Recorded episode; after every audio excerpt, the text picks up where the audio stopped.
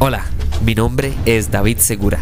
Algunos sueñan con ser astronautas, otros ser famosos directores de cine. Yo en cambio sueño con hablar paja sobre cine y tecnología. Así que acompáñenme a hablar paja mientras esperamos a que Franklin Chan o Hernán Jiménez acepten mi invitación a este podcast. Siempre he dicho en el podcast, y porque se dice mucho en todo lado, que el cine es muy subjetivo. Y eso es una de las bellezas que tiene ir al cine y ver cualquier tipo de película. Porque es subjetivo. Lo que a mí me da miedo, porque usted no le dé miedo. Lo que a mí me da risa, porque usted no le da risa.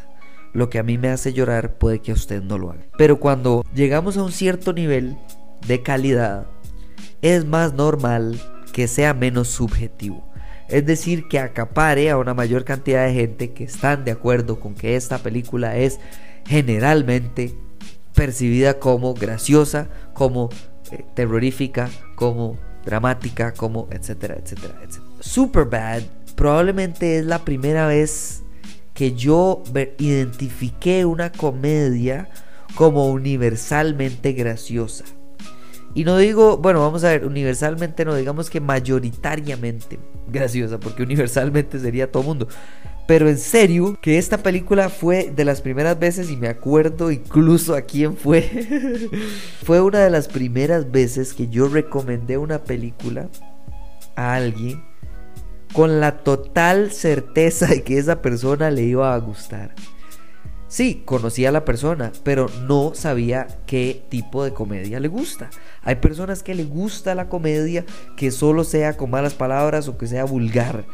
Hay gente que le, solo le gusta la comedia que sea eh, ridiculizando algo más. Hay gente que le gusta que la comedia sea exclusiva y absolutamente sobre un tema X específico. Y hay gente en general que ni siquiera sabe cuál es su gusto de comedia todas esas personas pueden ver esta película y encontrar algo que les dé risa. No creo que toda la película, aunque sí creo que la mayoría de la película les daría risa. Y ahí está la clave entre una comedia, una buena comedia y una extraordinaria comedia.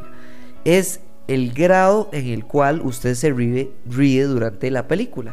Si usted se ríe solamente durante varias escenas, entonces no es tanto. Si usted se ríe mucho durante pocas escenas, entonces es mejor.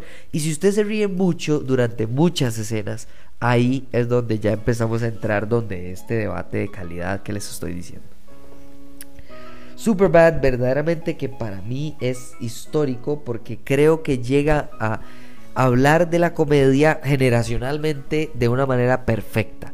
Porque no, no, es, no una fantasía del, colegio en el que, ¿verdad? Está el bully y el no sé qué y el no sé cuánto. Y entonces es como este juego casi que de clases dentro de la misma, del mismo colegio. Y entonces utiliza, ¿verdad? El hecho de que este más es un perdedor y este otro. No, no. Creo que en general todos los personajes principales de esta película, todos, sin falta, los adultos, los jóvenes, eh, todo el mundo, carece de confianza.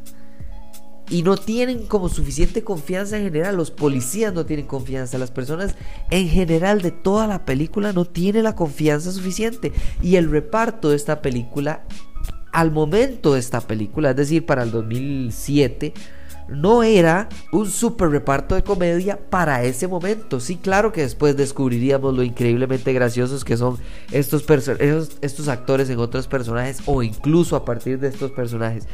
Pero eso es este momento. Michael Cera, Jonah Hill, Christopher Mintz Plaza, Bill Hader, Seth Rogen, Emma Stone, Emma Stone. Y entre muchos de los que verdaderamente creo que resaltan dentro de esta película, para mí, no se trata de que sí, hoy en día son graciosos. No, no, es el hecho de que en este momento ser gracioso para esta película, este clase de guion, no es normal. Greg Motola, Motola, Motola, no sé cómo se pronuncia el apellido de Greg Motola, digamos que se pronuncia Greg Motola. no es así como que usted llegaba y decía, ah, de fijo este Mae, después de The Day Trip, que por cierto yo no he visto esa película, de fijo que va a ser un super mega película. No. O sea, este mae no era así como el super mega increíble y por eso es que creo que va como parte de las sorpresas de esta super extraordinaria comedia que existe. Sí, está escrita por Seth Rogen y otro escritor que se llama Evan Goldberg.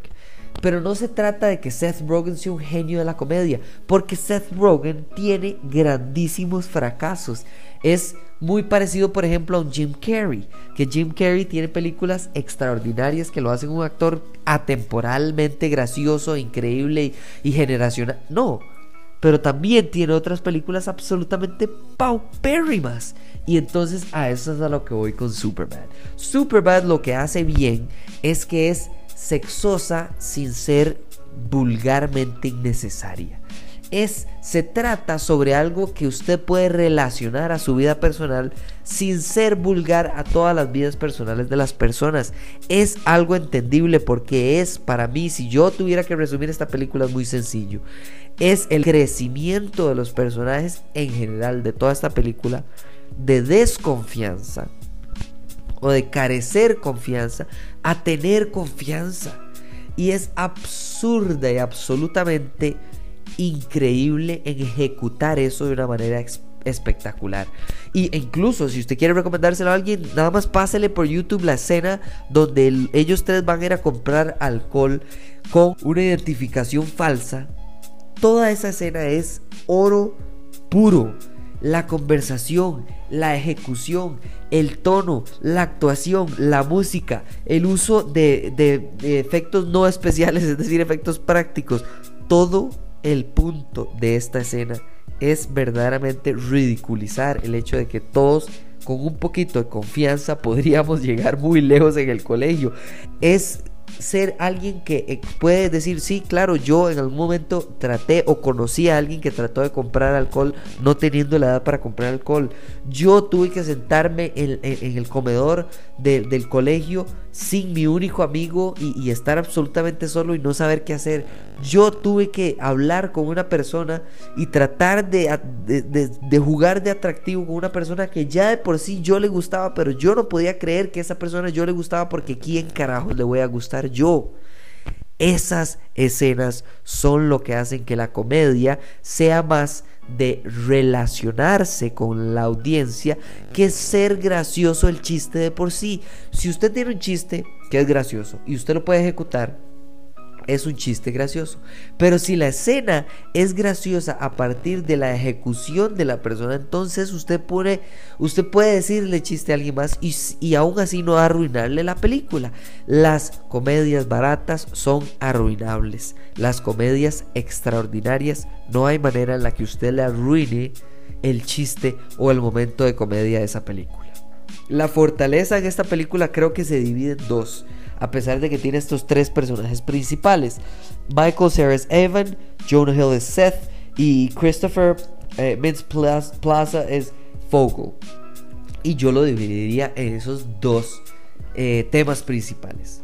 Michael Cera, Evan y Seth básicamente son una relación tóxica de un amigo que trata de ser el chiva del grupo cuando sabe que es absolutamente el perdedor y sabe que en el momento en el que los otros dos se den cuenta de que él no es el principal, él va a perder ese rol como el líder en el grupo y es el único grupo de amigos que tiene y por ende no quiere, o sea, se aferra a él con toda su vida. Ese es Seth. Después Evan es la persona que básicamente no ha descubierto, descubrido casi digo, descubierto su potencial y cuando lo logre descubrir va a ser el líder verdadero de este grupo. Y por otro lado está Fogel. Fogel básicamente que es la persona que usted conoce y sabe que es un absoluto perdedor, pero que de alguna manera tiene la suerte de nunca ser perdedor. De que de una u otra manera casi que el cosmos le ayuda a este mae a que no le vaya mal en la vida. y esta película lo que hace es llevarlos del absurdo, por supuesto, pero es por medio de sus actuaciones. Porque no es un absurdo al nivel de, no sé, un scary movie donde se están fumando a una persona a través del afro de él envuelto en una sábana. No, es el absurdo de que sí lo que le está pasando es totalmente posible, pero la suerte o la, el contexto en el que está es absolutamente entendible para usted, para mí y para cualquier otra persona que está por ahí, eh, que está viendo la película, perdón, directa o indirectamente.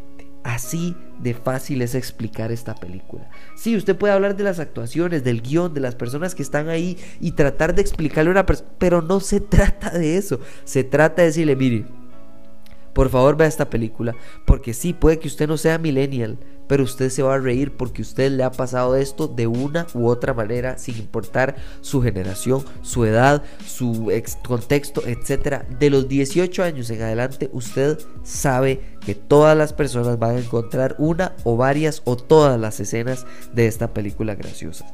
Me encanta que la comedia sí es subjetiva, pero hasta cierto punto, porque la calidad de esta película logra que la comedia vaya más allá de la temática de la película, que básicamente que es una persona tratando de descubrir su propio valor, su confianza, su identidad básicamente en el colegio. Y eso es lo que vivimos todos, algunos como perdedores, algunos como personas que incluso tienen más confianza, otros que tienen más éxito en cuanto a relaciones, otros más éxito en cuanto a deportivo, otros más éxito en cuanto a fiestas, otros más éxito en cuanto a B, C y D, pero todos teníamos falencias de una u otra manera. Si usted era el que era bueno con relaciones, usted era pésimo entonces en, los, en, el colegio. Si usted era buenísimo en deportes, usted era pésimo en relaciones. Si usted era buenísimo en fiestas, usted era pésimo entonces en X, Y, Z, W. Siempre teníamos algo en lo que estábamos tratando de mejorar en el colegio.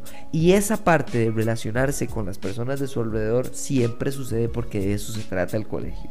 A fin de cuentas no se usa eh, eh, el, lado vulgar y sexual de la película solo para la risa, sino que verdaderamente cuando ellos están hablando de cosas vulgares, lo que nos está introduciendo es la falta de confianza que tiene esa persona en su propia eh, qué, tan atractivo es, qué tan atractivo es para otra persona o si tan siquiera la otra persona que sí se siente evidentemente atraído hacia usted, usted no cree que eso sea posible. Eso no es gracioso de por sí solo. Eso es gracioso gracias al guion y ejecución de esta película. Por eso les recomiendo que vuelvan a visitar Superbad, que se lo recomienden a alguien más o que por lo menos pasen una buena tarde con una película que sí, puede que al rato sea vulgar, pero no es vulgar por ser vulgar. Es vulgar porque es parte de la situación en la que se encuentran estas personas, del ridículo, de la exageración, de la hipérbole en la cual nos encontramos para la comedia no para la temática principal de la película. No es vulgaridad. La temática principal de esta película se puede llevar a cabo sin toda la vulgaridad de esta película y aún así se puede eh, validar por medio de drama, por medio de terror, por medio de cualquier otra cantidad de géneros y subgéneros que hay en el cine. Pero esta película lo lleva más allá por medio de comedia. Y eso no es para nada fácil y menos en el 2007. Muchísimas gracias por escuchar este episodio. Nos hablamos mañana de Moon Knight porque ya estamos cerca del próximo episodio. Se vienen locuras como el episodio que les dije de Marvel y la idea millonaria que qué dicha que les ha gustado porque veo que todo el mundo le ha dado like, que todo el mundo ha estado compartiéndolo, no sé, porque lo han visto bastante, lo han escuchado, perdón, bastantes personas. Muchísimas gracias por escucharlo y nos hablamos en la próxima. Chau.